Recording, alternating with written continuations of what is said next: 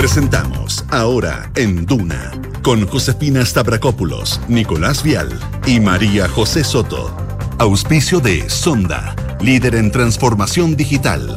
Credicorp Capital, servicios financieros. Y Entel Digital, juntos tu empresa evoluciona.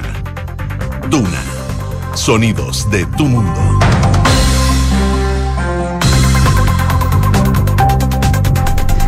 12 en punto. Muy buenas tardes, ¿cómo están ustedes? Bienvenidos a una nueva edición de Ahora en Duna, acá al 89.7, hasta ahora 24,8 grados, cielos totalmente despejados y la máxima el día de hoy va a llegar hasta los 28. ¿Cómo están? Bien, todo bien. ¿Sí, todo bien? Sí. Todo bien. Varias cosas que vamos a estar hablando el día de hoy, por supuesto, bien atentos a lo que está pasando en el Ministerio de Vivienda. Se realizaron allanamientos esta mañana por la PDI, la Fiscalía, y ahí eh, el Ministerio de Vivienda emitió hace algunos minutos una declaración dando su postura sobre lo ocurrido. Vamos a estar profundizando en ese tema con la José que ahí estuvo reporteando y también sobre eh, un derivado el caso, como le llaman, el caso lencería. Sí, la verdad es que todo tiene que ver con el caso convenios en general y lo vamos como desglosando un poco con las aristas. La arista lencería en la región del Biobío. Ahora este caso por el cual se allanó esta mañana al Ministerio de la Vivienda es otro distinto. El caso que involucra también al MIMBU, también asentamientos eh, precarios, pero a otras organizaciones, enlace urbano y en red social. Tranquilos, yo les voy a explicar porque suena bien enredado. Estuve todo el rato recordando ahí el. Hay que hacer como un mapa conceptual. Exactamente. De todo lo que ocurrió. en, en unos minutitos. Ya, perfecto. Vamos a hablar de eso, de otros temas. Hoy eh, entrega de mm, eh, vehículos policiales a carabineros por parte del gobierno y declaraciones que entregó el presidente Gabriel Boric. Ayer, de hecho, tuvo cadena nacional con respecto al despacho del proyecto de ley, más, bueno, ya, próxima a ser ley, la ley de presupuesto 2024, donde gran parte de la primera parte de la cadena nacional se dedicó a hablar de seguridad. Bueno, hoy, evidentemente, también eh, apuntó a eso, dijo lo siguiente, a los criminales los vamos a pillar, los vamos a enjuiciar y a quienes estén irregulares en Chile los vamos a echar.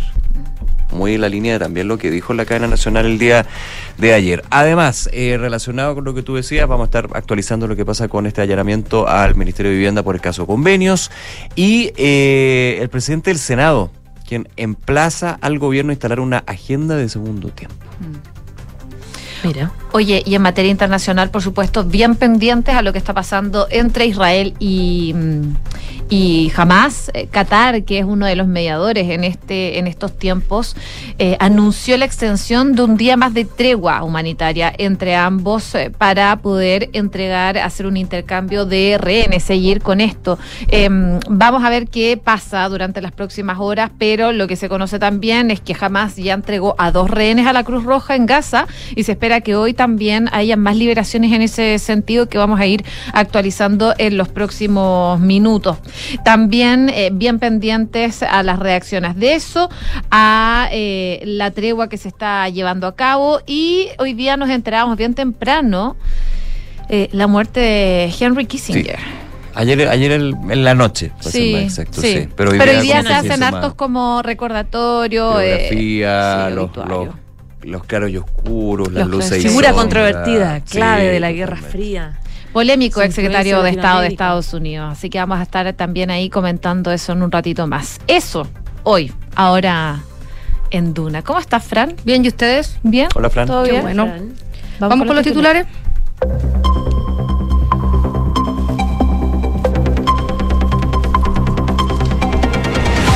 El presidente Gabriel Boric adelantó que hoy se realizarán intervenciones policiales en tres zonas urbanas del país. Según dijo el mandatario, se trata de la región metropolitana y otras dos localidades al norte del país. Quienes sean detenidos eventualmente podrían ser expulsados del territorio nacional. El presidente del Senado emplazó al gobierno a instalar una agenda de segundo tiempo en materia económica. El senador UDI, Juan Antonio Coloma, sostuvo que nunca se habló de condonación del CAE, sino que de buscar un nuevo financiamiento. Sobre el pacto fiscal, apuntó que hay un problema en el diagnóstico. Y esta mañana la Fiscalía allanó las dependencias del Ministerio de Vivienda en el marco de la investigación penal por el caso convenios. Se trata de la primera vez que en el marco de estas indagatorias... Eh, eh, con fundaciones se allana el recinto donde se encuentran las oficinas del ministro que encabeza la cartera Carlos Montes. Además, efectivos policiales hicieron ingreso a la subsecretaría de Vivienda y a las oficinas del programa de asentamientos precarios. En tanto, desde el MIMBO aseguraron que están prestando toda la colaboración a la Policía de Investigaciones. El Ministerio aseguró que la acción judicial se trata de una autorización voluntaria y en el marco de una denuncia hecha por el mismo Ministerio en la región de Tarapacá relacionada a las fundaciones Enlace Urbano y en red por los convenios suscritos desde el año 2021. El índice de producción industrial tuvo un crecimiento de 12 meses en 1,1%, según los datos de octubre, gracias a la incidencia positiva de dos de los tres sectores que lo componen, de acuerdo a lo que informó el Instituto Nacional de Estadísticas. Así, el índice de producción manufacturera anotó un alza interanual de 9,5%, seguido por el índice de producción de electricidad, gas y agua, que creció 0,4% respecto a igual mes del año anterior. En medio de la tregua, jamás se adjudicó el ataque que dejó tres muertos y seis heridos en Jerusalén. El grupo terrorista llamó además a una escalada de la resistencia contra Israel. Un rabino y dos mujeres fueron las víctimas del atentado terrorista en una parada de autobús. Y los presidentes de las federaciones de fútbol de Marruecos, Portugal y España firmaron el acuerdo de candidatura para albergar el Mundial del 2030. El 4 de octubre, recordemos, el Consejo de la FIFA acordó de forma unánime que la única candidatura para organizar la cita fuera la conjunta de estos tres países y además que Montevideo albergara el partido inaugural para conmemorar los 100 años de la primera Copa. Además que, recordemos, Paraguay y Argentina también alberguen sus primeros partidos y queden clasificados al Mundial, dejando fuera a Chile. Mm. Hablemos de eso en un ratito más. Sí. Gracias, Fran. Gracias, Fran. Chao. 12 con 6 minutos. Bueno, eh, profundicemos parte de las informaciones que están ocurriendo. Una de ellas es lo que ocurrió en el Ministerio de Vivienda. Múltiples diligencias se desarrollaron eh, durante la mañana de hoy por parte de equipos de la Fiscalía Regional de Tarapacá en coordinación con la PDI. Eh, todo esto en el marco del caso convenio. Eh, entre ellas el cumplimiento de una orden de entrada y registro en las dependencias del Ministerio de Vivienda. ¿Qué está pasando en este sentido, José? A ver, haznos un resumen para entender un poco eh, la situación, el- lo que ha pasado durante las últimas horas y por qué finalmente se allana Claro. el... ¿De qué caso se trata? Claro, Partiendo. Porque de todos los casos que abarca el caso convenio. porque Claro, porque en paralelo estamos con la audiencia, el segundo día de la audiencia de Camila Polisi, que probablemente hoy día van a estar las cautelares, etcétera. Entonces, un poco para aclarar que son dos aristas distintas del mismo caso convenio, que tienen, como decíamos ayer con el Nico, tenían eh, más o menos las mismas, el mismo, el mismo modus operandi eh, en Los sentido de- patrones, ha dicho el fiscal Los mismos nacional. patrones, exactamente. Eh, el, los mismos el Contralor General de la República, saliente, digamos, decía patrones. Claro. Pero hasta ahora, claro, porque la justicia es la que tiene que definir si hay un sistema, un modus operandi. Bueno, quedamos con patrones. Tienen entonces patrones, Patrones similares. similares, claro. Exactamente. Tú lo decías, Jo- perdón, tú lo decías, José, a las nueve y media de la mañana entró la unidad especializada anticorrupción de la Fiscalía Nacional. Estaba también eh, la Fiscalía de Tarapacá, quienes eh, concretaron estos allanamientos a oficinas del Ministerio de la Vivienda. Era una orden de registro. Las razones, bueno, esta arista, esta otra arista del caso convenios, que es el traspaso de dineros desde la Seremía de la Vivienda de Tarapacá a las fundaciones Enlace Urbano, donde se están investigando 782 millones de pesos. Este, les voy a decir las cifras aproximadas, ce- cerca de 782 millones de pesos, y en red social eh, eh, cerca de mil millones de pesos. ¿Qué se allanó? Bueno, se allanaron las oficinas de la Subsecretaría de la Vivienda, eh, las oficinas de evidentemente el programa de asentamientos precarios, que es el, está en el que está en el centro del cuestionamiento, porque es de ahí de donde salieron las platas en distintas regiones. Em, según, por ejemplo, una nota que publica ahora recién ex ante, el allanamiento en específico a vivienda eh, tiene que ver con que el Ministerio de la Vivienda no contestó a oficios que envió eh, desde el Ministerio Público vinculados a eh, en red social, a una de las fundaciones que están siendo investigadas. Si bien Marcela Rivas, que es jefa de la división jurídica del Ministerio de la Vivienda, sí envió antecedentes a la Fiscalía respecto de esta fundación, ella no fue a declarar al Ministerio Público, algo que sí se le había solicitado.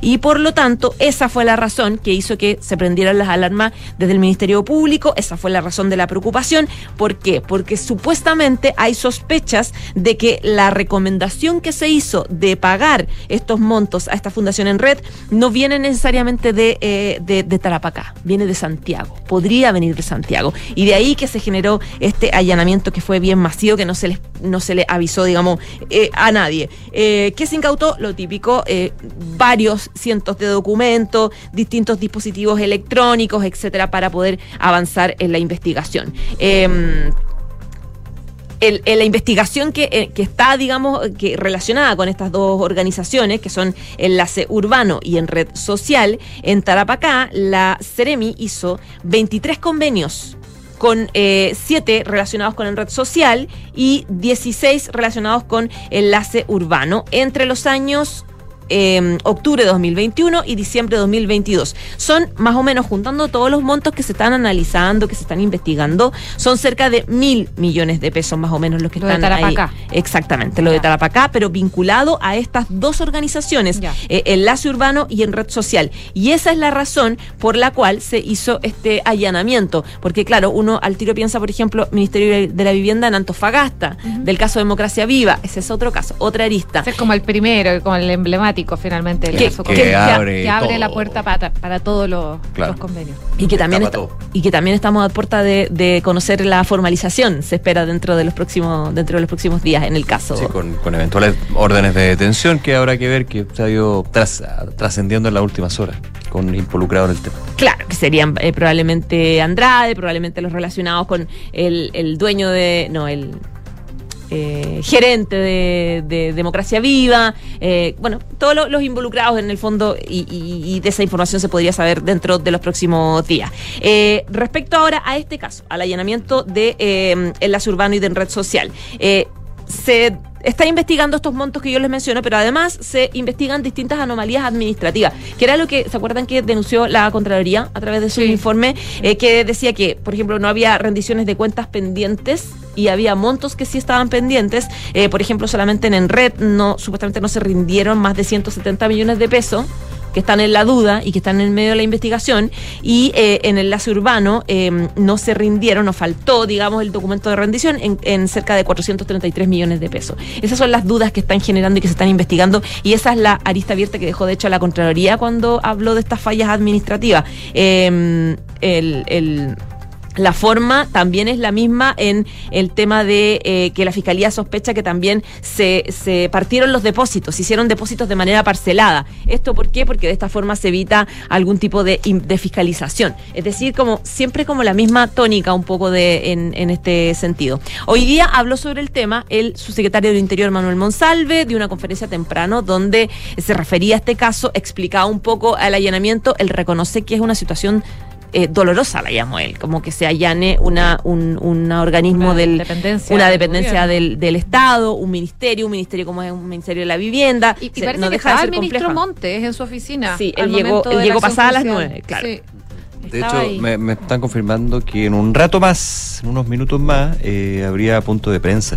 ¿Iba a hablar el, ¿Ministro? mini- el ministro? El ministro Es junto a la ministra vocera de un gobierno. comunicado, enviaron un Hay un comunicado, comunicado, del Ministerio sí. de Vivienda, pero claro, lo que dicen es que básicamente el Ministerio está prestando toda la Mm. colaboración posible en el marco de este procedimiento y que se trataba de una autorización voluntaria del allanamiento de la PDI eh, y en el marco de esta denu- denuncia, eh, recalcan ellos, hecha por el mismo ministerio. Es parte del comunicado que se entregó eh, hace algunos minutos atrás respecto de este allanamiento, pero como tú decías, Nico, probablemente hable el ministro más extendido del Ahora, lo que pasa es que desde el Congreso empezó eh, con más fuerza que antes los llamados a solicitarle la renuncia al ministro Sí. Monte al presidente Boric.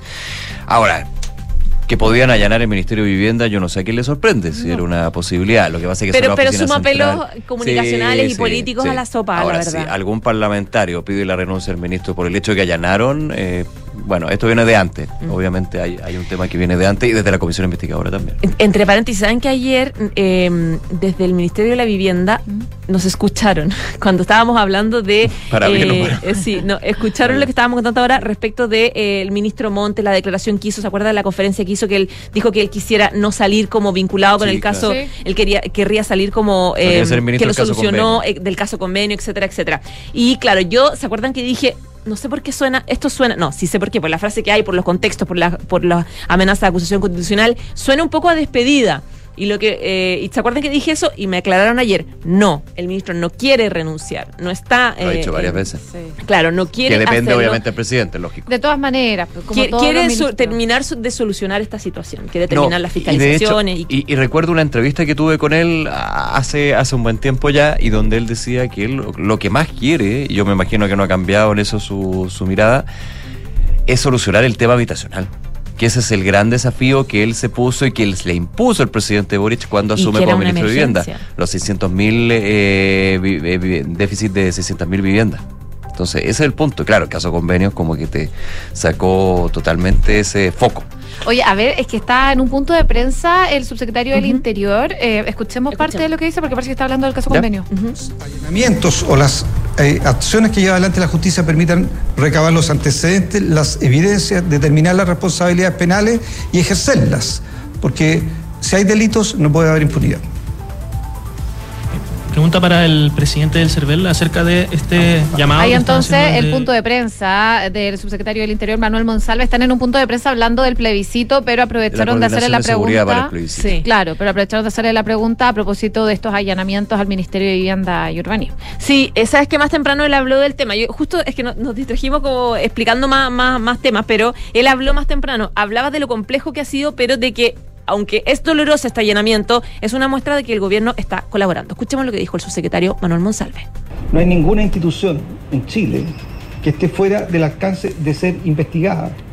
Y eso, siendo doloroso que se eh, eh, allane una institución de carácter público, también una muestra de la fortaleza de nuestro país, que no hay institución en la cual la policía no pueda entrar si es que tiene una orden judicial para recabar antecedentes o evidencia que permitan la investigación de un eventual delito. Ese era Manuel Monsalve esta mañana y claramente, claro, están todos los ministros ahí, eh, sobre todo los que hacen vocería, eh, teniendo que responder sobre este allanamiento. El caso convenio sigue, eh, sigue un poco marcando la agenda del gobierno y también, eh, claro, poniéndole ahí, hoy, hoy día era, ayer fue la cadena nacional del presidente Gabriel Boric, era una jornada donde se quería resaltar los detalles del presupuesto. El ministro Elizalde, de hecho, estaba explicando hoy día en conferencia de prensa también los detalles Sí. del presupuesto, en el la foco en cadena el crecimiento, presidente se refiere al tema Sí. convenio sin hablar de convenio. Pero le hace un guiño importante por el tema de la al principio, fiscalización. al claro, principio, que los recursos públicos eh, no pueden ser usados para enriquecerse. claro, Eso, exactamente. directamente. Claro, y claro, esa celebración, por, finalmente por el presupuesto, se ve muy marcada por este episodio de, de- de allanamiento en el Ministerio del el Ministerio de la Vivienda. Bueno. Eso pasaba en el Ministerio de la Vivienda. Vamos a la Fiscalía. Vamos. Vamos a la Fiscalía. Camila Police. Exactamente. A, Y otros em, cuatro detenidos, porque recordemos Al que son de cinco. garantía de Concepción. Vamos a Concepción, nos vamos a Concepción. También, eh, caso, caso convenio, Arista Lencería. Ayer les recordábamos por qué la lista, No me gusta por qué dio la vuelta al mundo la lista Lencería. No. Pero sabes que por lo menos nos sirve como para identificarlo. porque si no- Entre todos los aristas, casos, vericuetos, claro, Claro. a mí tampoco me gusta mucho, Es pero, pero bueno, se le, se le puso. No, y porque una eh, yo creo que, yo creo que de hecho le, le- le quita la gravedad de lo que es el caso en sí, a Claro. veces. Pero bueno, ya, ok.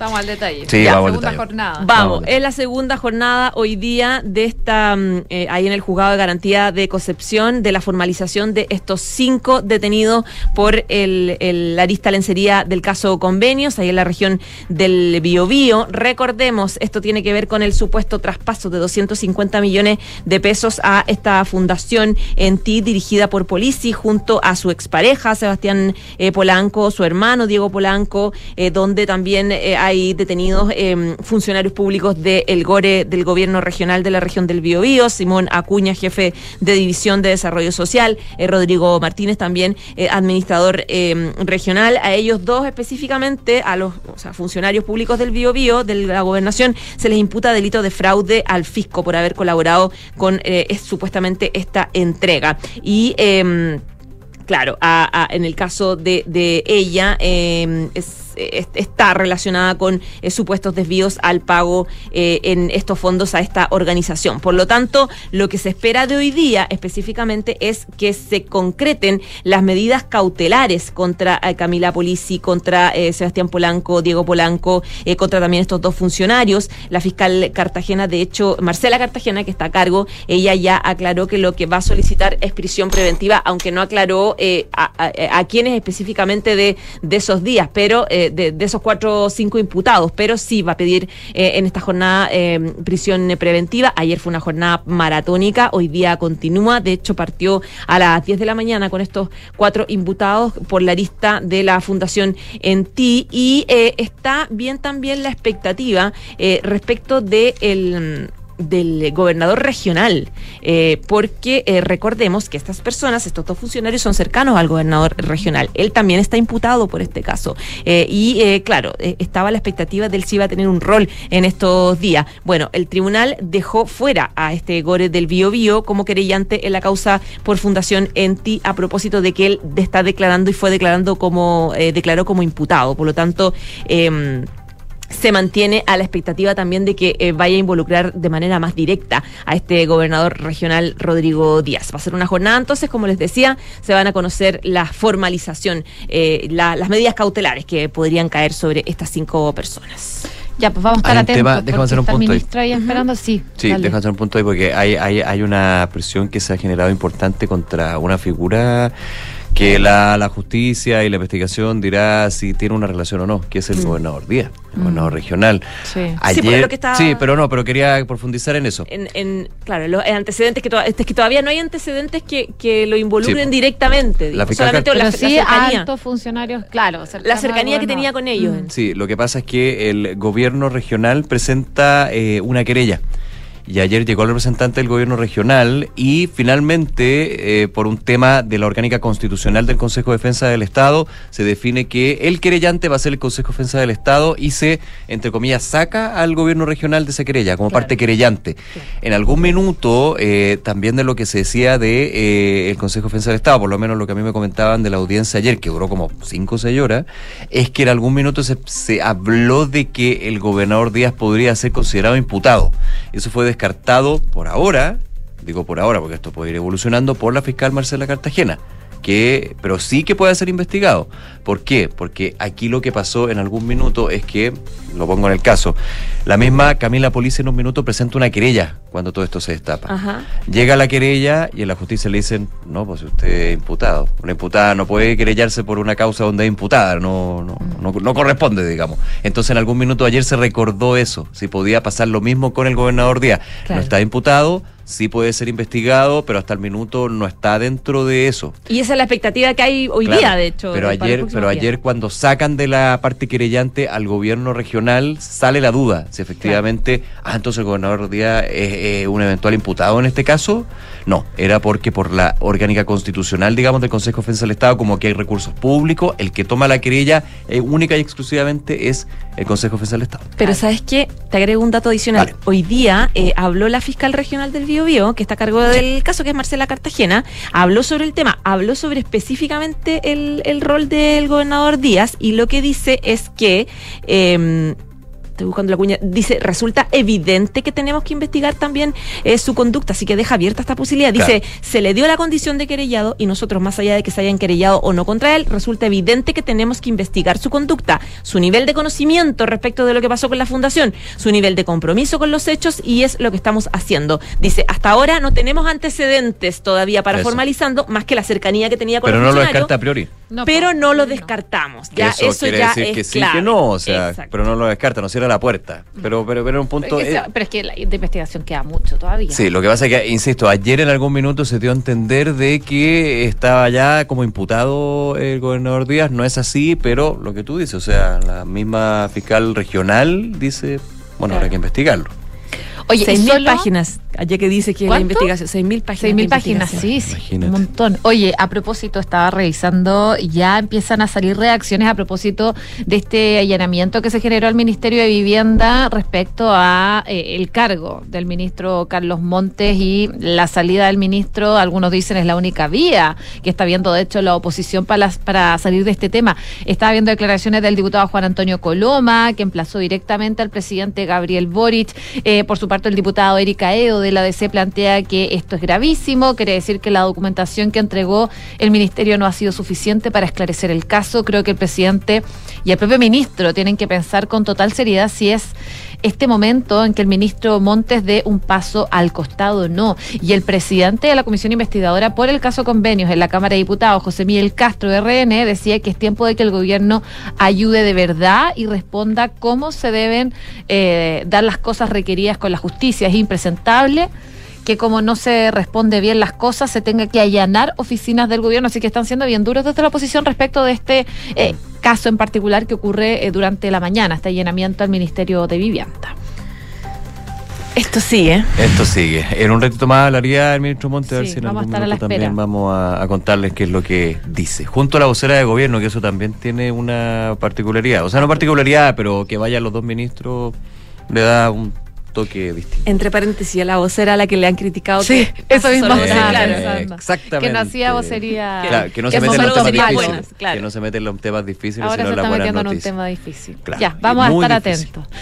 12 con 25, gracias José, nos vemos. Ya, chao, chao. Nosotros tenemos que hacer una breve pausa comercial y por supuesto seguimos revisando informaciones aquí en Ahora en Duna. Somos GTD y sabemos que cada empresa, sin importar su tamaño, tiene múltiples necesidades. Por eso, diseñamos soluciones que se adapten a sus desafíos y, por sobre todo, que nos permitan poner nuestra tecnología al servicio de cada una de sus metas. En GTD, creemos en las empresas y las acompañamos día a día, porque en el camino hacia el éxito vamos juntos. GTD. Hacemos que la tecnología simplifique tu vida. Descubrí que Red Dávila me cuida en cada etapa de la vida y cuando más lo necesito, porque además de ser una red de clínicas y centros médicos, es la mejor red privada en GES y tiene seguros de salud para estar siempre protegida. Sin importar si estoy en FONASA o ISAPRE, Red Dávila es para mí. Descubre tú también todo lo que Red Dávila puede hacer por tu salud. Reserva tu hora en dávila.cl. Dávila, calidad a tu alcance. Edificio Casa Bustamante de Hexacón Inmobiliaria. Es lo que estás buscando para invertir con entrega inmediata. Compra hoy departamentos de uno y dos dormitorios desde 2.990 UF en Ñuñoa. Aprovecha los increíbles beneficios de comprar con Smart Invest en hexacon.cl. Enfrentar el cambio climático es tarea de todos. Duna, por un futuro más sostenible. Por noveno año consecutivo, Acciona Energía ha renovado su posición como la compañía de generación eléctrica más verde del mundo por el ranking Top 100 Green Utilities, que anualmente elabora la consultora independiente Energy Intelligence. La compañía lidera desde 2015 este ranking mundial que en esta edición seleccionó a 180 empresas productoras de electricidad y las evaluó en función de sus emisiones de CO2 y de su capacidad instalada de energía renovable para determinar cuánto contribuye cada grupo a lograr un sistema eléctrico bajo en carbono. Acciona Energía se ubicó como líder de este ranking debido a su amplia y diversificada capacidad de generación 100% libre de emisiones, mediante la cual aporta en la transición hacia una matriz energética más limpia y sostenible. Acciona, expertos en el desarrollo de infraestructuras para descarbonizar el planeta. Dime, Felipe. Jefe, le tengo mala noticia. Se nos cayó el crédito automotriz. Parece que la flota ya no va. ¿Cómo ya no va? ¿Y qué hacemos ahora? Manéjate con Quinto One Business. Quinto One Business. Interesante. Sí, suscríbete a una flota Toyota por uno, dos o tres años y olvídate del pie, permisos, mantenciones y seguros. Conoce más y suscríbete en quinto-mobility.cl. A ver, dime un sinónimo de cobre. Anglo American. ¿Y de minería? Anglo American. Ya. ¿Y de innovación? Obvio, Anglo American. En Anglo American estamos orgullosos de reimaginar la minería con innovación para mejorar la vida de las personas. Anglo American, desde la innovación lo estamos cambiando todo. Con solo un clic, tú puedes apoyar los sueños y metas de miles de personas con discapacidad intelectual. Desde el 28 de noviembre hasta el 5 de diciembre, sé parte de la colecta digital de Fundación Coanil 2023 y ayúdanos a mejorar la calidad de vida de nuestros usuarios y usuarias en todo Chile. Haz tu aporte en colectacoanil.donando.cl. Fundación Coanil, siempre con la discapacidad intelectual. Una aplauso para nuestro chofer. Hemos llegado a Puerto Natales, un lugar de paisajes inolvidables, como estas viviendas definitivas que construyó el MIMBU a través del plan de emergencia habitacional que cambiaron para siempre la vida de muchas familias natalinas, porque cuando se construyen cambios, se construyen sueños. Conoce más sobre el plan de emergencia habitacional en www.mimbu.cl. Ministerio de Vivienda y Urbanismo. Gobierno de Chile.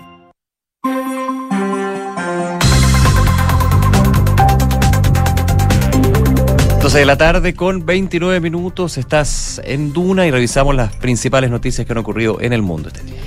Bueno, en el ámbito internacional, por supuesto, súper pendientes de lo que está ocurriendo en la franja de Gaza. Qatar, eh, que es uno de los mediadores hoy día, anunciaba la extensión por un día más de la tregua humanitaria entre Israel y Hamas, que comenzó, sabemos, el viernes, caducado hoy día, y en la que ambas partes intercambiaron rehenes por presos.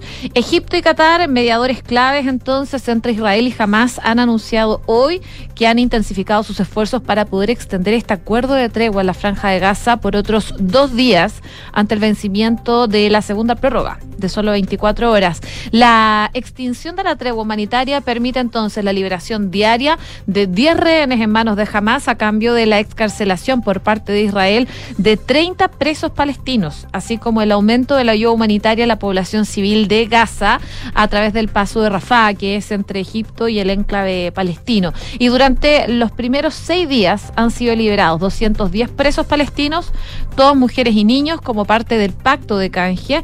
En tanto, Hamas ha puesto en libertad a 97 cautivos en Gaza, entre ellos 73 israelíes y 24 extranjeros. El primer ministro de Israel, Benjamín Netanyahu, ordenó a su ministro de Exteriores que invita a la embajadora española en Israel a una conversación de reprimienda. Lo comentábamos la semana pasada por unas declaraciones que dio Pedro Sánchez, que consideraron vergonzosa y eh, llamó a su embajadora en Madrid. También eh, algo similar ocurrió con Bruselas y ahí están teniendo tensión con algunos países europeos. Pero bueno, finalmente jamás liberó a dos cautivos israelíes en Gaza. Eh, esto hoy día en el marco de la tregua entre Israel y el grupo islamista que se extendió hasta hoy día por un día más y se espera que más rehenes sean liberados durante esta tarde.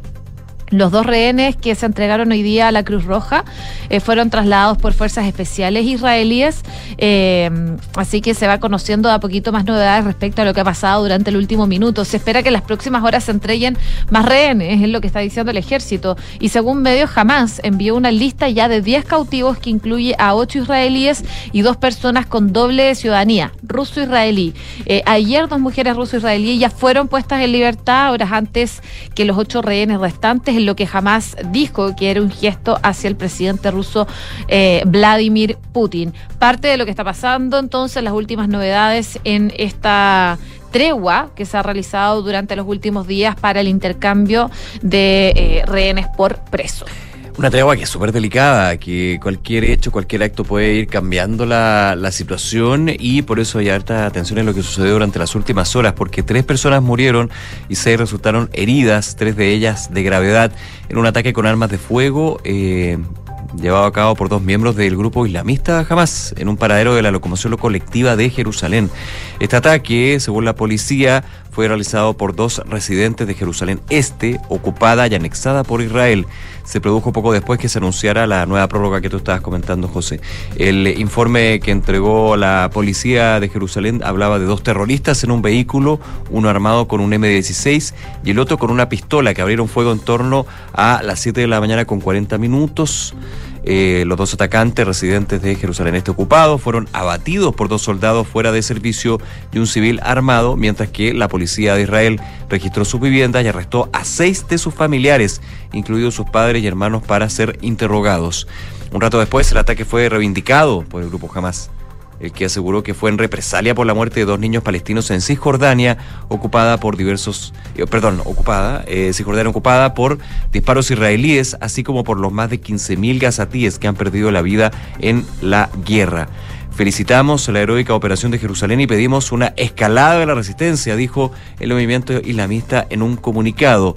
Esta operación eh, surgió como respuesta natural a los crímenes sin precedentes de la ocupación, incluidas las brutales masacres, el asesinato de niños en Jenin, las violaciones generalizadas a los que están expuestos nuestros prisioneros en las cárceles, eh, dijo eh, ese comunicado. En tanto, jamás lamentó la muerte de los autores del ataque de este jueves, dos hermanos de 38, 30 años, a quienes identificó como integrantes de su brazo armado, las brigadas de Al-Qassam. Esto complica bastante la, la situación de la entrega temporal que se extiende, que se aplaza, que se entregan eh, rehenes israelíes, eh, palestinos encarcelados por Israel, pero claro, habrá que ver cómo se va desarrollando. Oye, y también contarles de algo que me imagino ya habrán escuchado, eh, la muerte del ex secretario de Estado estadounidense Henry Kissinger, que eh, lamentablemente falleció ayer a los 100 años de edad en su hogar en Connecticut, eh, según lo que están informando medios estadounidenses. Su empresa de consultoría, de hecho, confirmó esto, aunque no ofrecieron detalles de la causa de muerte, pero claro, él ya tenía 100 años. Y el legendario controvertido diplomático se había mantenido activo hasta el final, a pesar de su avanzada edad. El pasado mes de julio, por ejemplo, visitó China eh, para reunirse con el mandatario de ese país, Xi Jinping, y también funcionarios de alto rango. Y también ha sido frecuente ver sus opiniones en los medios sobre asuntos de actualidad como la guerra en Ucrania o los riesgos de la inteligencia artificial, un tema, por supuesto, que se toma la, agenda. Eh, Kissinger nació en el, en el 23, en 1923, en Alemania, en el seno de una familia judía que llegó a Nueva York huyendo del nazismo cuando todavía era un adolescente. Recibió el premio Nobel de la Paz junto a su homólogo vietnamita por sus negociaciones secretas para acabar con la guerra de Vietnam y también normalizó las relaciones diplomáticas entre Estados Unidos y China durante la presidencia de Richard Nixon. Así que un hombre de gran relevancia. Sin embargo, también se le va a recordar por su respaldo a dictaduras como las de Argentina, eh, la de Francisco Franco en España y su papel en la Operación Cóndor para reprimir opositores latinoamericanos de izquierda o su apoyo al golpe de Estado contra Salvador Allende en el 73. Es hasta el momento la única persona en la historia de Estados Unidos que ha ocupado a la vez los cargos de secretario de Estado y asesor de seguridad nacional. Eh, así que es parte de la historia de Kissinger, que lamentablemente murió anoche a los 100 años, este polémico ex secretario de Estado de Estados Unidos y que se mantuvo vigente hasta el final. 12 de la tarde con 36 minutos. Datos de la economía que revisamos a esta hora, eh, que es positivo, ¿ah? Producción industrial, hace rato que no veía esto. Vuelve a mostrar alzas, crecimiento, pero moderoso avance con respecto al mes de octubre. Digo, no había visto esto en términos de la que se va repitiendo la tendencia, que es una situación bien, bien positiva. Por tercer mes consecutivo, la producción industrial anota un avance interanual en octubre, según los datos entregados por el Instituto Nacional de Estadísticas. El índice de producción industrial tuvo un alza interanual de 1,1% en octubre, que se explicó por eh, los avances en sectores como el manufacturero y electricidad, gas y agua. En septiembre, eso sí, había crecido un poco más, ni tanto, digamos, una cosa explosiva, pero 1,5% la producción industrial en Chile. Ahora, para... mm, Perdón, por, por área, eh, el índice de producción manufacturera, por ejemplo, registró un avance de 9,5%, principalmente por el incremento en la fabricación de sustancias y productos químicos. Electricidad, gas y agua creció 0,4% en octubre, debido a la mayor actividad registrada en la electricidad. Y en tanto, en la vereda opuesta, y esto es preocupante, la producción minera tuvo una caída de 6,8% en el décimo mes, lo que se debe a una menor actividad registrada en dos de los tres tipos de minería que componen este índice. Ahora, ¿qué pasó con el comercio? Claramente y siguiendo muy la línea de lo que hemos visto en los datos, los informes que entrega, por ejemplo, la Cámara Nacional de Comercio en términos de las ventas, el comercio no ha logrado repuntar en lo que va del año. El índice de actividad del comercio anotó una caída interanual de 0,9% en octubre debido al retroceso de dos de las tres divisiones que lo componen. Comercio al por menor, por ejemplo, excepto vehículos automotores y motocicletas, fue la que más impacto tuvo en el índice al caer 6,8%. Comercio al por mayor y al por menor y reparación de vehículos automotores y motos descendió un 9,7% en 12 meses. Eh, por último, el índice de ventas de supermercados a precios constantes cayó 10,4% en 12 meses, según explicó y entregó los datos el Instituto Nacional de Estadísticas esta mañana. Y estas no son buenas noticias. No me gusta dar estas noticias. Pero nada que hacer. Bueno, hay que hacerlo. ¿no? Hay que hacerlo. Las tasas hipotecarias siguen imparables, están trepando nuevos máximos y a esto hay que sumarle que la UEF también ha venido subiendo durante los últimos meses, así que el sueño de la casa propia se está complicando día a día. Las tasas de los créditos hipotecarios volvieron a subir en la tercera semana de noviembre, llegaron en promedio a las 5,20%, el nivel más alto desde marzo del año 2009. En las últimas semanas no ha parado de estar escalando según los datos que hemos visto desde el Banco Central y con esta reciente alza, la tasa hipotecaria completa cinco semanas consecutivas de incrementos. A esta subida de tasas se suma también otro elemento que aleja el sueño de la casa propia. Si bien la inflación se ha ido moderando, lo hemos visto, la UEF ha seguido trepando. Entre el 10 de noviembre y el 9 de diciembre, el alza de la UEF será de 145 pesos aproximadamente, con lo que va a llegar a 36.607, es decir, va a subir 4,86 pesos al día. Así, en lo que va del año, va a acumular un aumento de 1.496 pesos aproximadamente y un incremento de 1.743. En medio de este complejo escenario, el gobierno presentó ya un proyecto que fue aprobado por el Congreso y que va a ser ley y que lo que hace es eh, apuntar, impulsar al sector de la construcción. Esta mm, iniciativa consiste en un beneficio tributario de un millón de pesos anual por cinco años para quienes adquieran una vivienda nueva entre noviembre del 2023 y junio del 2024. Esta iniciativa apunta a abarcar unas 32 mil propiedades. La compra-venta debe efectuarse a partir de la entrada en vigencia de la ley y la vivienda adquirida debe ser inscrita a nombre de la persona en el conservador de bienes raíces antes del primero de julio del 2024. Así que algo es algo. Hay una ayuda. Hay una ayuda. Veamos, el dólar está cayendo a 867 pesos con 35 centavos, una baja de 2 pesos aproximadamente. A esta hora la Bolsa de Comercio de Santiago también muestra descensos en el IPSA, 5.781,78 puntos, una caída de 0,19 puntos. Y antes de ir al deporte, déjame hacer una recomendación, información privilegiada durante la mañana estuvieron con el economista David Bravo. Ayer fueron datos de empleo, desempleo, lo estábamos comentando, y en esta entrevista él eh, profundiza en lo que ha sido una advertencia que ha generado una discusión a nivel económico. Perdón, en Duna en Punto, en Duna en Punto, me equivoqué, me confundí. En Duna en Punto estuvo David Bravo. Y advirtió que el deterioro del mercado laboral es debido a que el problema es no sincerar que estamos en un problema. Él habla de una emergencia eh, laboral, de los datos, de tener que sincerar esto. Según David Bravo, de hecho, las perspectivas no son auspiciosas, dado que para el 2024 se espera un crecimiento económico moderado, con lo que probablemente en los próximos dos años el mercado laboral seguirá con el mismo nivel de déficit en ocupación. La entrevista en Duran Punto a David Bravo sobre esta alerta y profundizar y analizar eso la pueden escuchar en duna.cl. 12 con 42 minutos. Francesca Ravizza está nuevamente con nosotros, esta vez para hablar de deporte. ¿Cómo está, Fran? Muy bien, ¿y ustedes? Bien, todo bien. Qué bueno. Oye, quería partir contándoles que Emiratos Árabes llegó al fútbol chileno. ¿Cómo? Sí, porque. ¿Que compró un, un club? Sí. Ah, a ver, no te adelantes. Perdón. Piano, piano. Piano, piano. La Universidad de Concepción emitió un comunicado explicando finalmente quién se quedó con esta concesión de fondo fútbol porque Universidad de Concepción pasó a convertirse en una sociedad anónima deportiva profesional porque previo a esto eh, la Universidad de Concepción, la casa de estudio, era eh, el principal sostenedor económico, que el principal sustento económico del club, y decidieron dejar de hacer esto, entonces tuvieron una eh, extensa...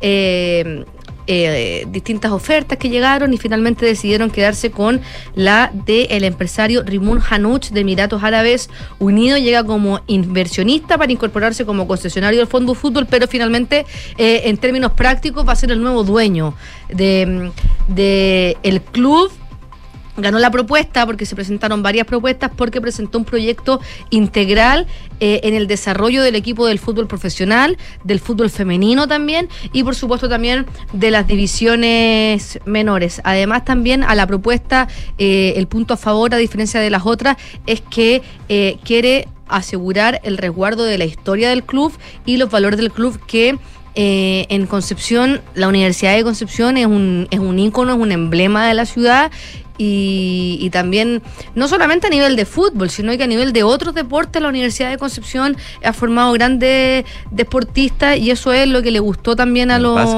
en el básquetbol también muy fuerte. Bueno, ¿quién es Rimón Hanuch? Eh, este nuevo administrador. Bueno, es un ejecutivo del rubro automotriz. Eh, ha- tiene una trayectoria bastante amplia como General Manager en los Emiratos Árabes Unidos en una empresa que se llama Liberty Automóviles y eh, de hecho fue representante oficial en ese país de distintas marcas de auto como Cadillac, Chevrolet, Opel y Kawasaki.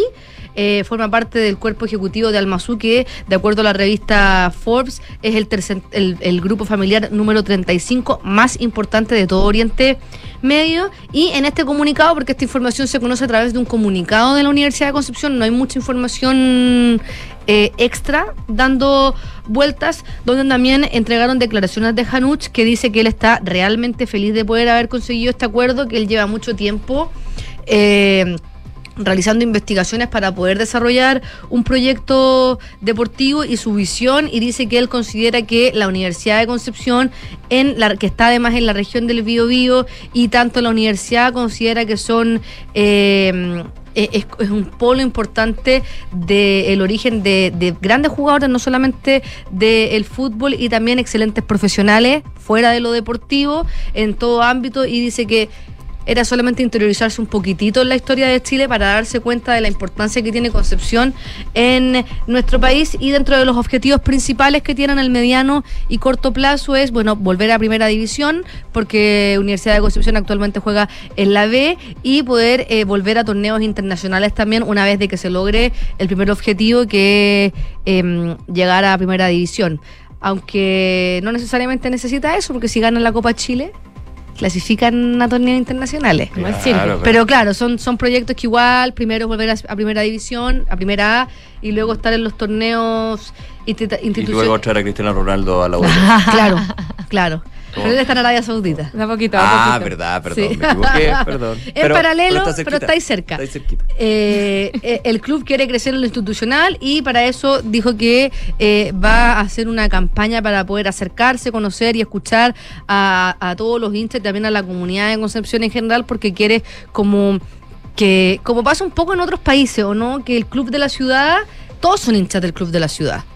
No, no existe eh, opción de que tú seas de una O sea, puedes no serlo, pero te van a mirar muy Pero feo. pasa muy poco, ¿no? La gente que vive en Nueva York es, es hincha de los distintos equipos de, de Nueva York y así es como muy difícil que sea, de- a menos que vengas de, de otra parte. Oye, y, eh, y ayer eh, comenzó el Mundial de Hockey Junior Femenino acá en nuestro país y las Diablas debutaron ante Sudáfrica eh, con el pie derecho porque le ganaron 1-0 a este equipo que era complicado vencerlo, un, partido que en la previa, media hora antes del inicio, que fue a las ocho y media, eh, lo adelantábamos ayer, eh, bautizaron el- a las canchas con el nombre de Claudia Schuller, la histórica portera que se murió hace algunos meses, y en el acto se exhibió una placa y un video también eh, de ella, con también con el el- la, la leyenda de 11 más 1, haciendo referencia de que ella está siempre en, en, en todos los equipos del, del hockey.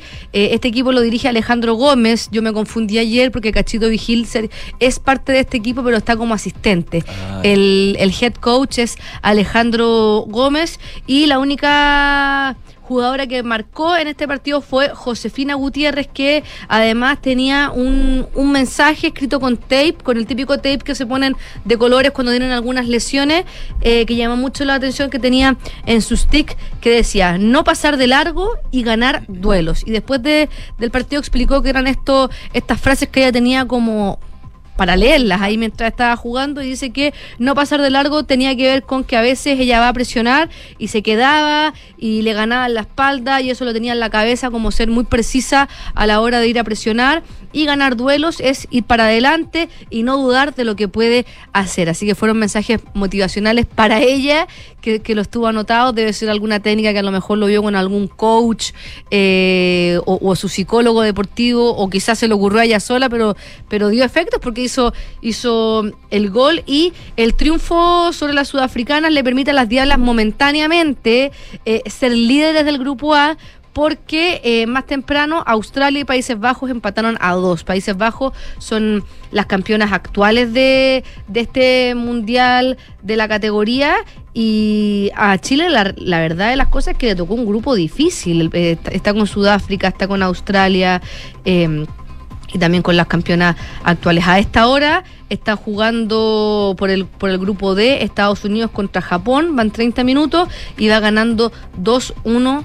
Estados Unidos. Eh, las entradas se pueden comprar a través de Passline, eh, también se, se pueden descargar la aplicación Watch Hockey, que hay que comprar ahí un sistema de suscripción para ver on demand, pero la invitación es que vayan al estadio. Eh, está súper, están súper bonitas las Verlo canchas. presencial es otra cosa. Es muy también. entretenido y, y para algunas personas que a lo mejor nunca han visto hockey y piensan que es similar al fútbol, la onda que tiene el hockey es totalmente distinta, es súper familiar, eh, se juega con cuarto, eh, cuando quedan 10 segundos de cada cuarto se pone como una cuenta regresiva y la gente empieza a contar, eh, es muy muy entretenido, eh, es súper familiar y, y también, que también lo comentamos en los Panamericanos, esta- esta- estas chicas son el futuro al final de las diablas adultas pero es muy importante que los niños tengan ídolos si se quieren desarrollar en el deporte. Entonces, ir a ver a, las Diablas Junior, una persona, un niño, una niña que tiene 10 años y juega hockey en el colegio y va a ver a las Diablas y las ve de cerca, porque también es muy cerca lo que se puede estar, bueno, empieza a generar eh, este, este círculo virtuoso del que siempre hablamos del, del deporte. Oye, para terminar, muy cortito, eh, Marruecos, Portugal y España firmaron el acuerdo de la candidatura del bullado y polémico Mundial del 2030 porque se acuerdan que el pasado 4 de octubre el Consejo de la FIFA había acordado de manera unánime donde nosotros nos enteramos por la prensa eh, de que la única candidatura para organizar el mundial iba a ser España, Portugal y Marruecos y esto significaba que Montevideo como se está se está celebrando, lo, se van a celebrar los 100 años del primer mundial, que fue en Uruguay en 1930, iba a albergar el, el partido inaugural. Eh, y después Paraguay y Argentina también iban a tener sus primeros partidos, lo que significaba que ellos tres iban a quedar como clasificados directo para este mundial. Y Chile, que estaba en la candidatura del 2030 también, fue excluido sin enterarse cuando incluso, eh, no me acuerdo si se llamaba Juntos 2030, que era toda esta corporación que habían hecho para mm, para que la probidad de la candidatura se hiciera con las normas chilenas y sacaron a Chile y Pablo Milat todavía no da explicaciones reales eh, al respecto, dijo que le fue a pedir explicaciones a Gianni Infantino, viajó eh, y no quedó en nada. Fotos muy amistosas. Fotos con muy amisto- manos claro, y como- con ah. risa. Sí, si me enojé no me acuerdo. Claro. Básicamente, bueno, eh, y el 28 de octubre las tres federaciones presentaron en Rabat su candidatura conjunta y el 31 la FIFA recibió esta declaración de interés de organizar eh, el Mundial y hoy día los presidentes de las federaciones de, de fútbol de Marruecos, Fusilegia, el, el de Portugal, Fernando Gómez y el de España, Pedro Rocha, firmaron este acuerdo de la candidatura para albergar. Aquí se demuestra que está todo mal hecho o que todo, o sea, como... Que, está, o que todo está muy bien hecho, pero que- para otros fines. Claro, para otros fines o como ya se avisó, hace, se avisó hace un mes, pero recién hoy día firman la candidatura como eh, es muy raro. Bueno, y este documento lo que significa es que eh, firman su compromiso de adherirse a las reglas y al marco que rigen el proceso de candidatura, así como también la orientación sobre aspectos técnicos clave de la misma y la promoción y los criterios Me de evaluación. Eh, nos comprometemos a seguir las reglas. Claro, a las reglas que se van cambiando. Debería ser, claro, debe ser el, el de este, pero bueno, ya. Después pusieron, las tres federaciones de fútbol trabajarán de la mano a partir de hoy para desarrollar una candidatura que supere todas las expectativas de la Copa Mundial de la FIFA. Las tres expresaron hace un mes su intención de ofrecer un torneo que potencie su legado, haga crecer el fútbol y tenga un impacto en todo el mundo. Dijeron que también como va a ser el centenario del mundial, van a poner especial énfasis para que el torneo establezca pautas sobre cómo será el fútbol en el próximo siglo, por lo que por lo tanto estos tres países van a exhibir sus culturas singulares, promoviendo así una mayor colaboración entre Europa, África y el resto del mundo, todo con las garantías de que el torneo sea sostenible y acogedor para todos los aficionados con independen- independencia de su edad y procedencia. Acá hay que dejar algo claro eh, y lo hemos conversado acá. Sudamérica no estaba preparada para albergar un mundial. No. eh, el tema logístico hacía muy complicado cómo iba a ser en cuatro países eh, el, el transporte, iba, iba a perder a lo mejor esta onda de mundial, porque a diferencia de lo que pasa en Europa, eh, acá no tenemos el sistema de trenes que tienen Que ahí te ellos mueves por tren. Y, la, y las distancias son mucho más cortas. O sea, para llegar a Chile sí o sí tienen que cruzar la cordillera de los Andes, que ya supone una hora más en lo que sea. Eh, hay que tomar un avión, porque si es que te vas en auto, o sea, a Mendoza eh, son 6-7 horas. Claro. En, en auto, entonces ya eso eso genera eh, una serie de complicaciones. Entonces parece lógico que efectivamente el mundial se haga en la candidatura de España, Marruecos, Yo creo que ya Portugal. nadie discute eso. Nadie El discute. tema es cómo la forma en, en que la se ve. forma, o sea, eh, y, y- y este, este, esta jugarreta que se le hizo a Chile por la espalda, en la que finalmente eh, no se va a hacer acá, pero nosotros igual hacemos un partido, así que estamos clasificados, también le quita, también más allá de lo político y de lo económico que significan estos mundiales, se están metiendo en el juego, o sea, están manchando la pelota. Siempre que se dice eh, la pelota no se mancha, bueno, esto manchó la pelota porque finalmente en una en, en un, en un torneo clasificatorio donde juegan 10 selecciones, ahora clasifican 6 y media, hay 3 que van a clasificar de manera directa y uno dice ya, pero Entre ellos Paraguay.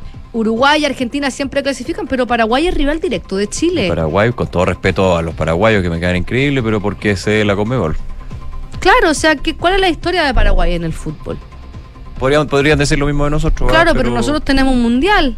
Por lo menos, claro. el Mundial del 62, somos bueno, ellos también han sido campeones de la Copa América, pero, pero no sé, o sea, nosotros tampoco teníamos mucho que ofrecer Sí, a nivel deportivo, o sea, Tampoco no, no nos vengamos a. No, el tema es en la forma. hicimos los panamericanos, no, tranquilidad. claro, no, no teníamos mucho que ofrecer, salvo que, eh, que, que finalmente era el argumento que tenía Chile, que es que en Chile las cosas se hacen bien.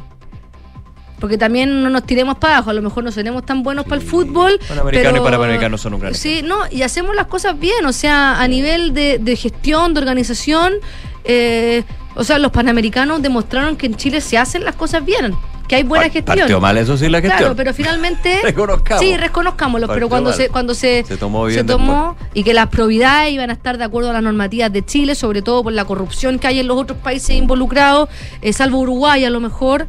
Eh, bueno, y en Chile tampoco podemos hablar mucho ahora. pero bueno, no Te nos metamos están- en te esa está materia. disparando mucho el pecho. Sí. Ah, bueno. Bueno, pero eso. Así que invitado a ver el Mundial de Hockey. Invitadísimo. Muchas gracias, Fran. Nos Que estén vemos. bien. 12 con 56. Tenemos que hacer una breve pausa comercial. Seguimos revisando informaciones aquí en Ahora en Duna.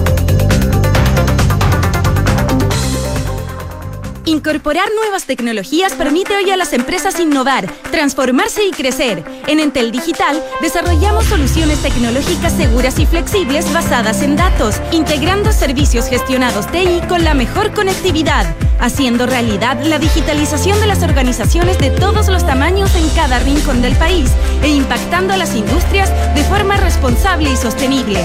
Con un equipo y ecosistema experto, juntos tu empresa evoluciona. En Credicorp Capital nos centramos en ser aliados estratégicos de nuestros clientes para cumplir sus objetivos con nuestro portafolio de inversiones de carácter global. Siente la confianza invaluable de contar con asesores financieros que le agreguen valor a tus decisiones. Conoce más sobre nosotros en credicorpcapital.com. En Sonda, desarrollamos tecnologías que transforman tu negocio y tu vida, impulsando la innovación y el desarrollo de soluciones que acompañen la transformación digital de las organizaciones. Cuenta tú también con el respaldo, agilidad y eficiencia del líder en transformación digital. Descubre más en sonda.com. Sonda, tecnologías que transforman tu negocio y tu vida. Sonda, make it easy. Hay un lugar donde se conectan todas las cosas buenas de volver a trabajar. Comodidad y ubicación, espacios y flexibilidad, seguridad y privacidad. Un lugar donde se conecta lo mejor de cómo se hacían las cosas y de cómo se harán. Un lugar donde todo encaja, todo fluye y todo funciona. Office Hub Costanera, donde todo se conecta. ¿Y tú, ya elegiste el Hub como tu nuevo lugar de trabajo?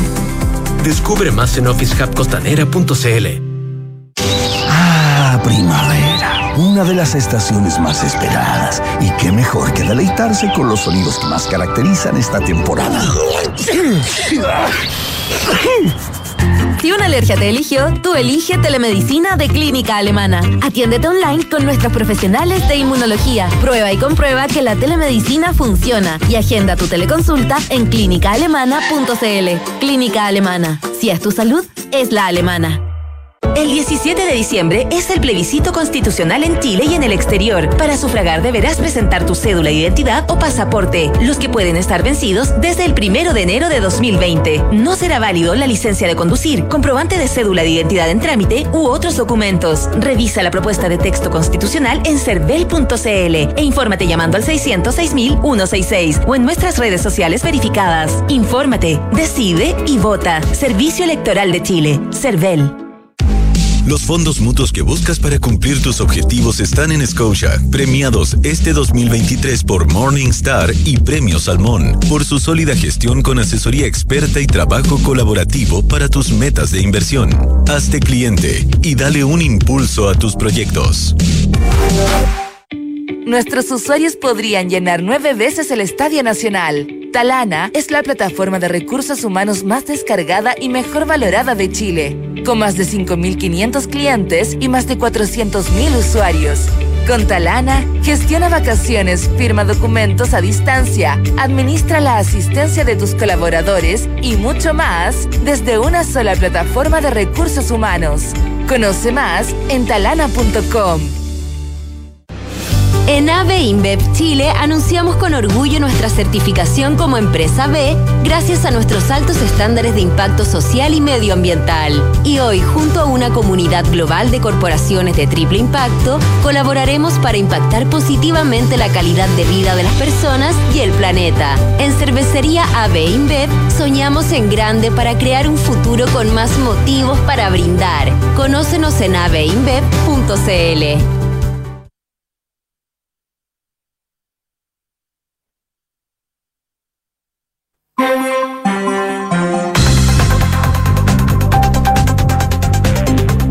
Una de la tarde, con un minuto, regresamos aquí en Ahora en Duna, revisamos las principales noticias que han marcado la pauta ya de este día jueves 30 de noviembre. Falta un 31, ¿cierto?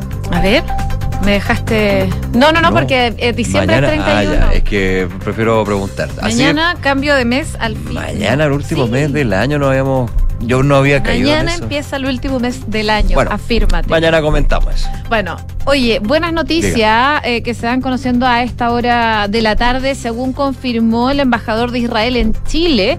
La nieta de chileno es una, que sabemos, una de las cautivas que fue mm, eh, cautiva ah, en el 7 de octubre. 7 de octubre, sí, Sí. 7 de octubre.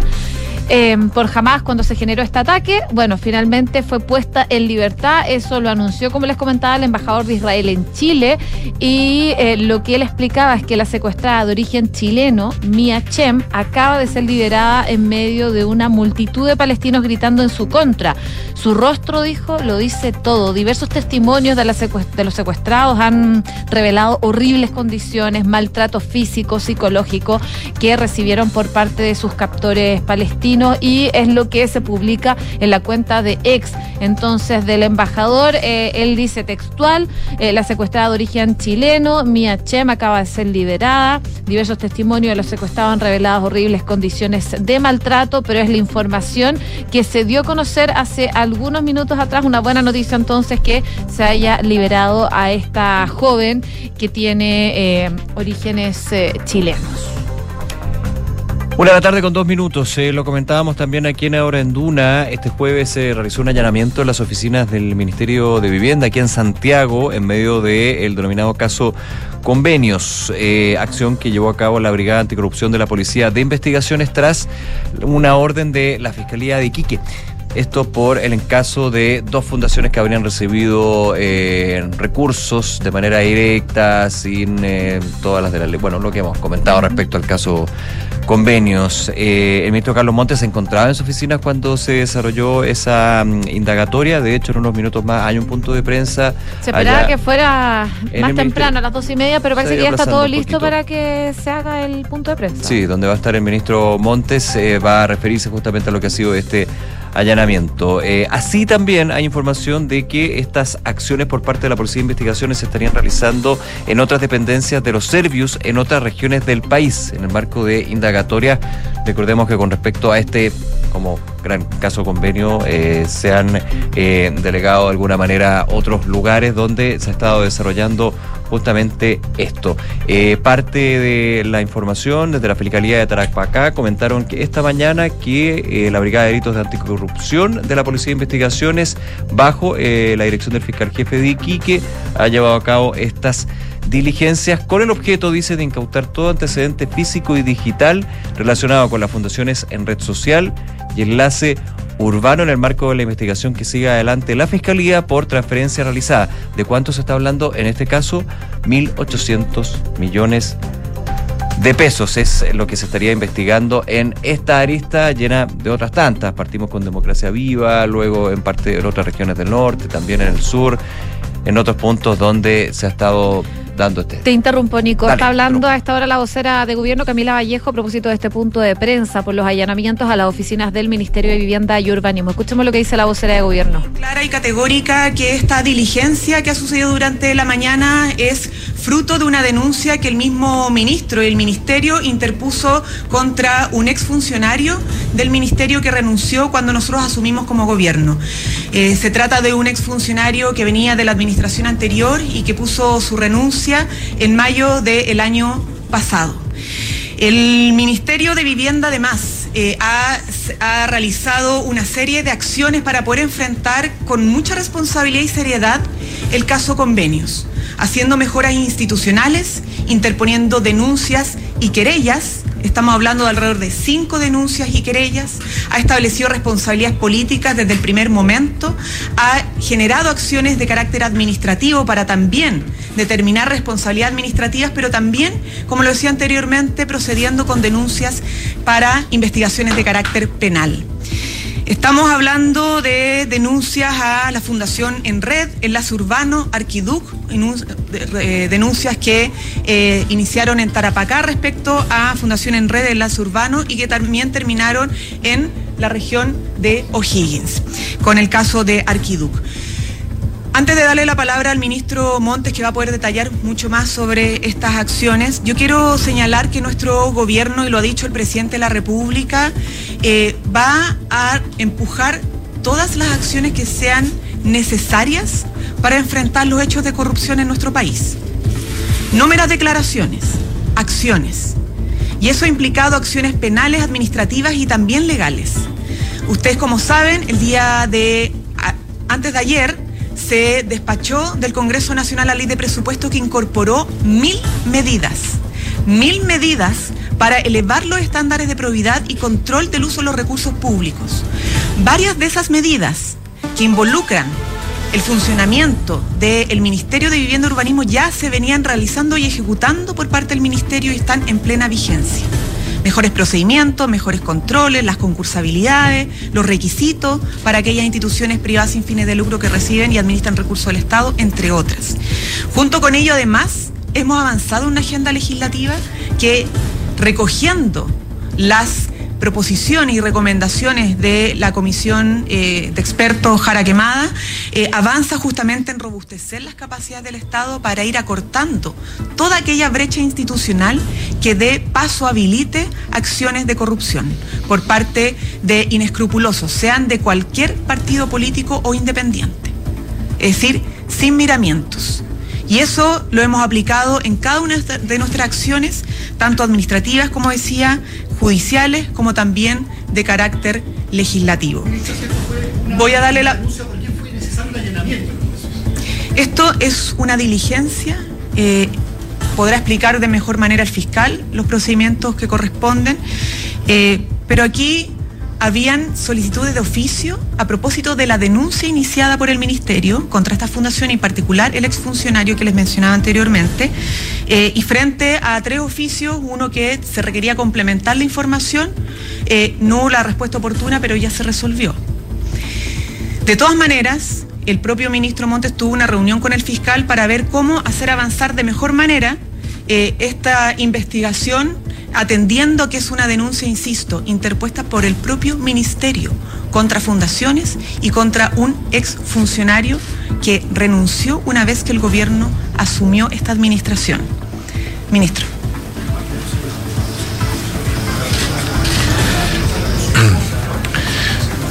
Bueno, buenas tardes. Como ha dicho la ministra, claramente hay una diligencia, hay una acción de la Fiscalía de Tarapacá que viene por la denuncia que nosotros presentamos el 14 de agosto del año pasado.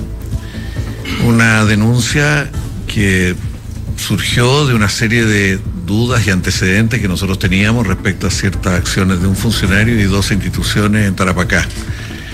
Información que también entregamos a la comisión investigadora en su momento, la entregamos en secreto a la comisión investigadora porque nosotros no teníamos todos los antecedentes creíamos que el Ministerio Público el que podía llegar al fondo de esta, así como otras situaciones también. Se respondieron los oficios oportunamente, los, de los cuatro se respondieron tres y uno quedó como complementario a los anteriores, quedó extraviado en el camino, pero ya se- hoy día se está entregando toda la... Es una información complementaria nomás, perdone, perdone. Respecto al tema de fondo, qué es lo que viene a hacer acá, es lo, lo- óptimo que se le pregunta al propio fiscal. Pero la situación es que nosotros, el, el Ministerio Público nos ha dicho que quiere complementar la información que nosotros entregamos en su momento al hacer la denuncia y otra información que llegó. Nosotros también entregamos mucha información a la Fiscalía de Antofagasta. Abrimos en, la página abrimos un lugar a, través del cual toda la información que teníamos sobre todo el país se estaba entregando a la Fiscalía.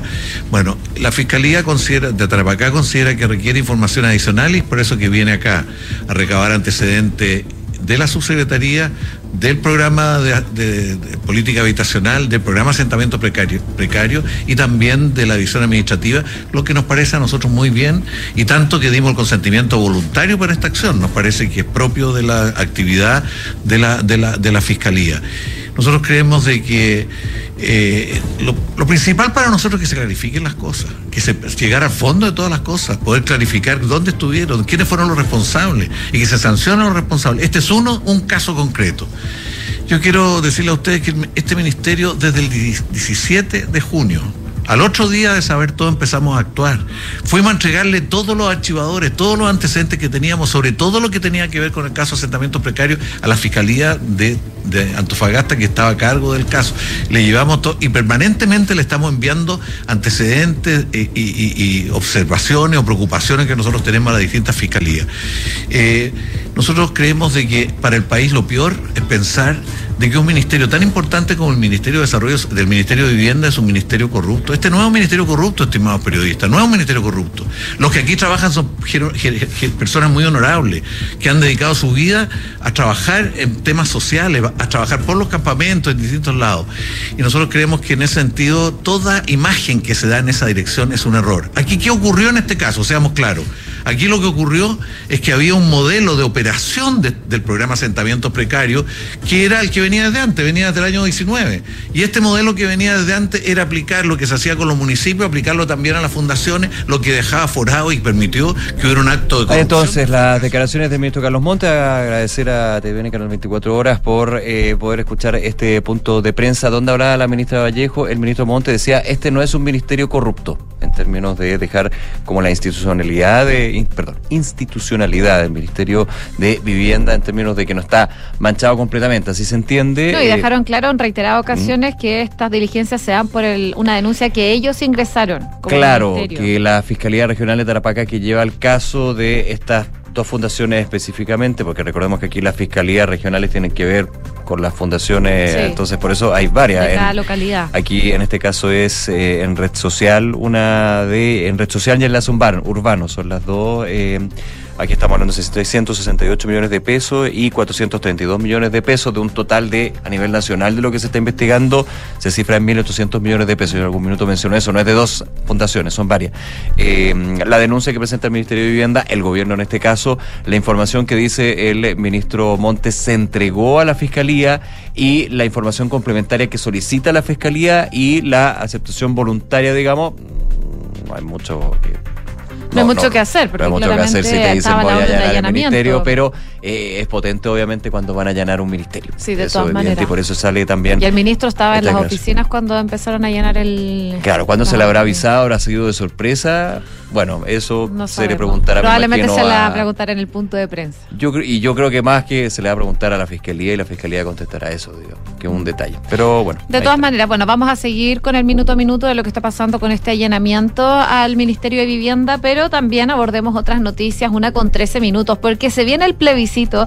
De hecho, veíamos autoridades a eso de las 12 hablando sobre lo que se viene, el eh, transporte, todo lo que significa esta nueva jornada electoral el próximo 17 de diciembre. Y a puertas de eso es que diputados de Renovación Nacional enviaron un oficio a la Contraloría por intervencionismo electoral de cara a este plebiscito. Eh, recordemos que durante los últimos días se ha estado mm, acusando al presidente Gabriel Boric que eh, ha intervenido en la opción por el en contra. Por ejemplo, se ha dicho que esto quedó en evidencia con distintas frases que ha emitido, como ayer cuando dijo que no se podía retroceder respecto a los derechos de las mujeres, algo que nosotros comentábamos ayer acá también en Ahora en Duna. Y en ese sentido, los parlamentarios de oposición ya solicitaron al Contralor que en uso de sus facultades constitucionales, legales, fiscalice y vele, por supuesto, eh, por el principio de probidad administrativa y presidencia que tienen estos cargos públicos como eh, el presidente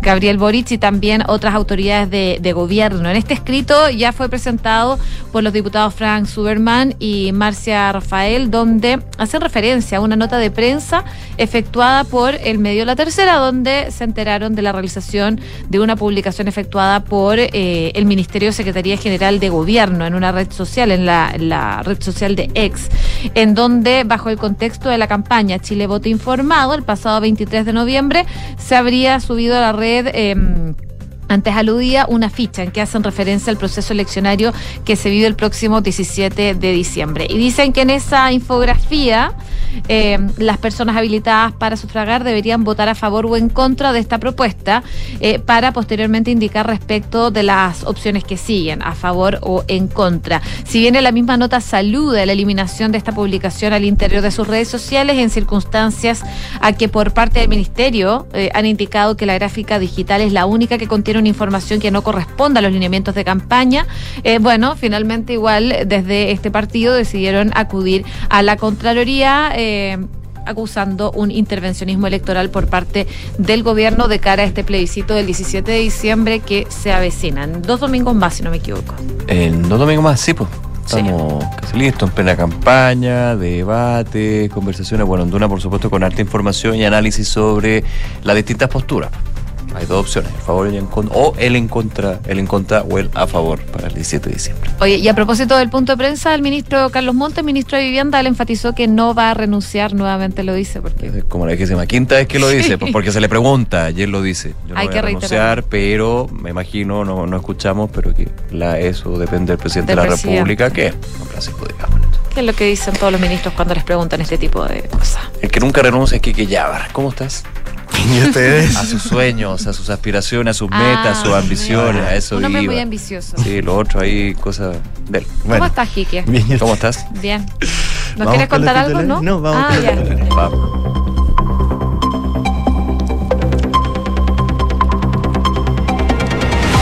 En el marco de las indagatorias por el caso Convenios, la Policía de Investigaciones, tras una orden de la Fiscalía de Tarapacá, realizó hoy una serie de allanamientos en diversas oficinas del Ministerio de Vivienda y Urbanismo.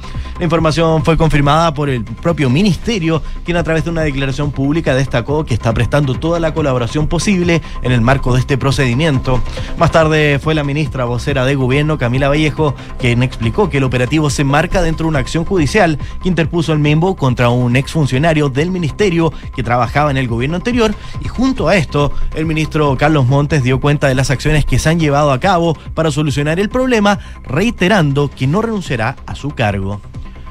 El ministro de Hacienda, Mario Marcel, fue consultado de por qué ahora la condonación del CAE es una prioridad del gobierno, considerando que en el mes de mayo de este año, el secretario de Estado afirmó que la reducción de la lista de espera, la sala culo universal y la seguridad eran más relevantes que saltar la deuda universitaria. En esa línea, el jefe de la billetera fiscal aseguró que si hablamos de prioridades, el pacto fiscal es la prioridad, y ya está en tierra derecha, y que en lo que resta del año deberíamos tener los acuerdos políticos para sacar adelante el proyecto, que no competirá con otros problemas como lo son la seguridad. Ya 20 días del plebiscito, la bancada de diputadas de Renovación Nacional ingresó hoy un requerimiento a Contraloría para denunciar intervencionismo electoral en la campaña informativa que lleva adelante la moneda y en particular la CGGOV encabezada por la ministra Camila Vallejo. La acción de los diputados, que cuenta con el respaldo de la directiva DRN, acusa de intervención en la campaña a las palabras del presidente Gabriel Boric sobre que no se podría retroceder en los derechos de las mujeres y a la publicación que hizo la CGGOV en redes sociales, que finalmente se bajó, donde se recalcaba que de ganar el en contra no se abrirá otro proceso. El presidente Gabriel Boric adelantó que hoy se realizarán intervenciones policiales en tres zonas urbanas del país. Según indicó el mandatario, se trata de la región metropolitana y otras dos localidades al norte de Chile. Quienes sean detenidos eventualmente podrían ser expulsados de territorio nacional. El juzgado de garantía de Concepción continúa hoy con la formalización en contra de los cinco detenidos esta semana por la lista lencería del caso convenio en la región del Bío Para esta jornada se espera que el tribunal disponga las medidas cautelares en contra de Camila Pólisis, Sebastián Polanco, Diego Polanco y los exfuncionarios públicos Simón Acuña y Rodrigo Martínez. Hamas liberó esta tarde a dos cautivas israelíes en Gaza en el marco de la tregua entre Israel y el grupo islamista que se extendió este jueves por un día más. Entre las liberadas figura la joven de ascendencia chilena Mia Chem, quien fue secuestrada el pasado 7 de octubre mientras se encontraba en el Festival de Música Electrónica Supernova los presidentes de las federaciones de fútbol de Marruecos, Portugal y España firmaron el acuerdo de candidatura para albergar el Mundial de 2030. El 4 de octubre, el Consejo de la FIFA acordó de manera unánime que la única candidatura para organizar la cita fuera la conjunta entre estos tres países, que Montevideo albergará también los partidos inaugurales para conmemorar los 100 años de la primera Copa del Mundo que se celebró en ese país en el año 1930 y que tanto Argentina como Paraguay acogerán un encuentro cada uno ustedes. Nos vemos. La transformación digital de tu empresa nunca estuvo en mejores manos. En Sonda desarrollan tecnologías que transforman tu negocio y tu vida, innovando e integrando soluciones que potencian y agilizan tus operaciones. Descubre más en sonda.com, Sonda Make It Easy. Y Credicor Capital es un holding dedicado a la prestación de servicios financieros con presencia en Colombia, Chile, Perú, Estados Unidos y Panamá. Conoce más en creditcorcapital.com. En Entel Digital desarrollan soluciones tecnológicas seguras y flexibles basadas en datos, integrando servicios gestionados de Asesórate con expertos y herramientas de última generación para llevar a tu negocio al siguiente nivel. Entel Digital, juntos tu empresa evoluciona. Nos vamos. Bien a continuación cartas notables, luego la segunda edición de Información Privilegiada. Que esté muy bien, nosotros nos reencontramos mañana desde las 12.